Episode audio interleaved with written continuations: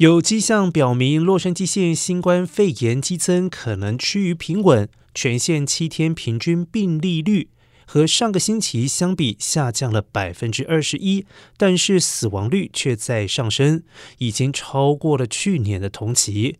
洛县卫生局局长费雷尔坦言，尽管有所下降，但是病例仍然比一个月前增加了约百分之一百二十。官方的病例数在家庭测试普遍情况之下，有可能被低估了。他指出，医院病患在减少，死亡率上升，并不完全令人惊讶，因为该指标通常落后于病例和住院率。但是与去年十二月相比，病毒仍然构成不小的威胁。费雷尔呼吁，冬季假期快到了，超过去年冬季死亡人数已经表明，整个社区依旧受到病毒的影响。